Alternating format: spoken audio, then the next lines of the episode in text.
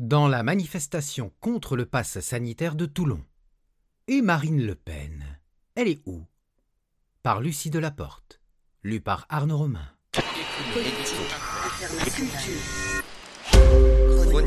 Pendant que la place de la Liberté se remplit peu à peu, comme chaque samedi à Toulon depuis la mi-juillet, à la tribune, Alexandre Juving-Brunet, une des principales figures de la mobilisation ici, présente les intervenants. Des anonymes, des soignants venus dire leur colère contre le pass sanitaire, mais aussi contre le vaccin. L'ancien capitaine de gendarmerie tranche.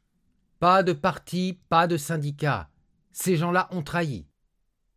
Celui qui a été un des signataires de la tribune des généraux publiée par Valeurs Actuelles, appelant à un sursaut de l'armée face à la déliquescence de la France, s'est aussi fait connaître pour avoir dénoncé, sur nombre de plateaux de télévision, l'infiltration de l'armée par les islamistes. L'homme est ici en terrain conquis et chacune de ses prises de parole est suivie d'applaudissements nourris. Avant que le cortège ne s'élance, Alexandre Juving-Brunet passe le micro à différents intervenants qui se succèdent en ne donnant souvent que leur prénom pour dénoncer encore et toujours le pass sanitaire, mais aussi le vaccin contre le Covid. À la Réunion, il y a eu 12 morts, 12 vaccinés. Il n'y a pas d'épidémie. S'époumonne un homme présenté par Juving comme un soignant. Il plaide encore.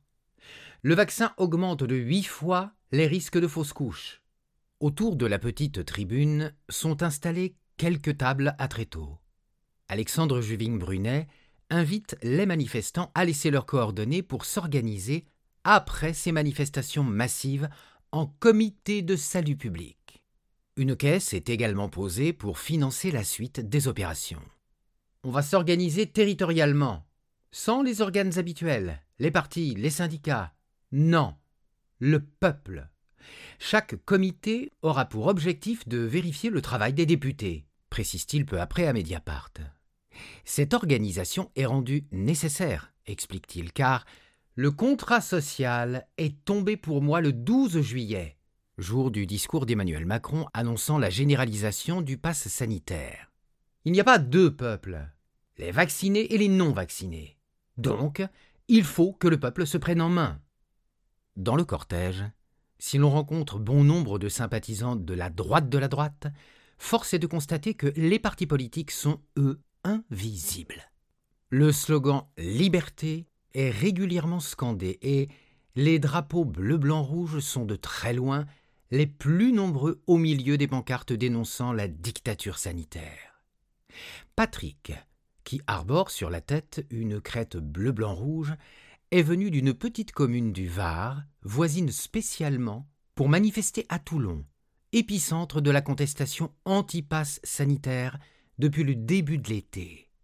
Ici, on est peut-être plus solidaire, avance ce sympathisant du RN, pour expliquer la forte mobilisation du sud-est de la France.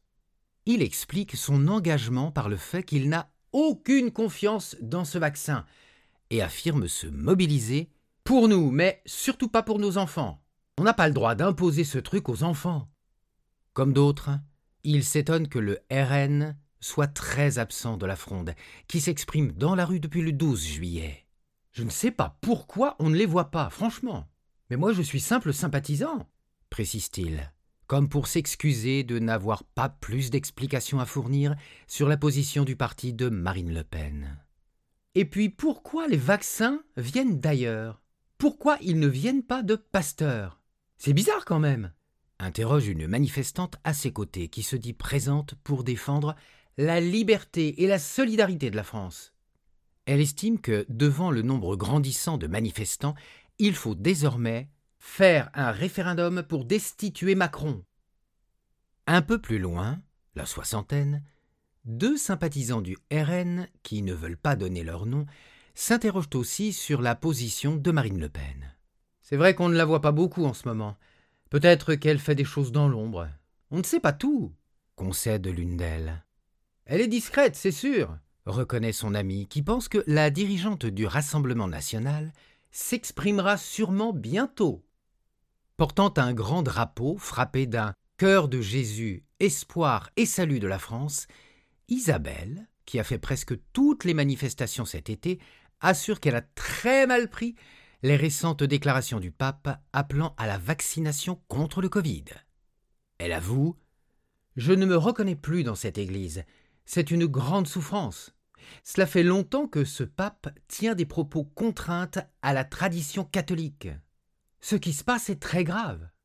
Je crois que ce pape travaille avec les hautes instances qui nous veulent du mal, affirme-t-elle, sans vouloir en dire plus, mais à l'unisson d'une partie des catholiques conservateurs en guerre contre un pape qu'ils jugent, sur la question migratoire notamment, beaucoup trop à gauche.